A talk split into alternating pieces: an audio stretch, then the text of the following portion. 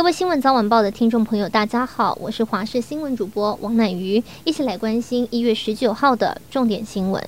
先来看到南韩首尔梨泰院地区在去年十一月底酿成一百五十九人死亡的踩踏惨案，首尔龙山区前警察署长李林宰以及龙山警署前市长宋炳洲涉嫌业务过失致人死伤，周三被检方提起公诉。其中宋炳洲在案发时明知梨泰院当时有踩踏事故，竟反而将涌向人行道的人潮使劲推回人行道，未采取安全措施。检方也指出，另外李林宰在足以预见事发的情况下，没有采取防范措施，没有及时采取交通管制、部署警力，造成损失扩大，犯有业务过失致人死伤罪。而另外是在新北新店，昨天发生了弑父案，一名四十一岁中姓男子在昨天晚间在家中与七十八岁老父亲发生争吵，不料中姓男子竟然持哑铃朝父亲后脑勺猛砸。而中姓男子母亲返家后，以为丈夫只是跌倒死亡，但警方发现中姓父亲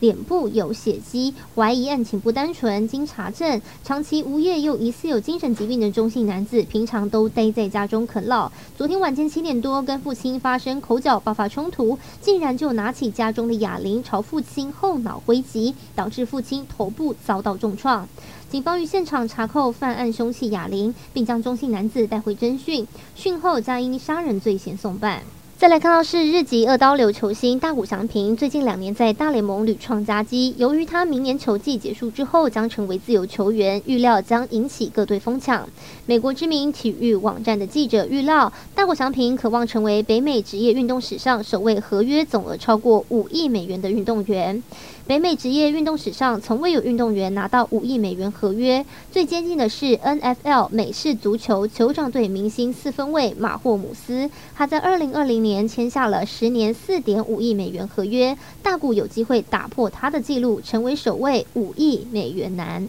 天气资讯提醒您，今天清晨仍受到大陆冷气团影响，各地天气偏冷，西半部跟东北部低温只有十二到十四度，其他地区十六到十七度。到了白天，冷气团减弱，气温会稍微回升，北部、东北部回到十八到二十度，台中到台南、花莲、台东高温约二十一到二十三度，高屏可以来到二十五、二十六度。但明天迎接东北季风，北部气温下降。初二开始会有一波强烈大陆冷气团或是寒流持续影响到初三、初四，而到了初五则会开始减弱。值得注意的是，初二、初三三千五百公尺以上的高山有降雪几率。而另外，今天也是春节连假最后一天上班，高公局说明，今天将会有通勤旅游返乡车潮。国五从今天上午开始可能出现拥塞情况，预计南港系统头城南向从十点到下午四点车会相当多。高公局表示，因应国四丰原到潭子路段已开放通车，现在已透过台七十四线与国三雾峰交流道衔接，可形成台中地区高快速公路路网，故新增规划为国一及国三台中地区拥塞路段的替代道路。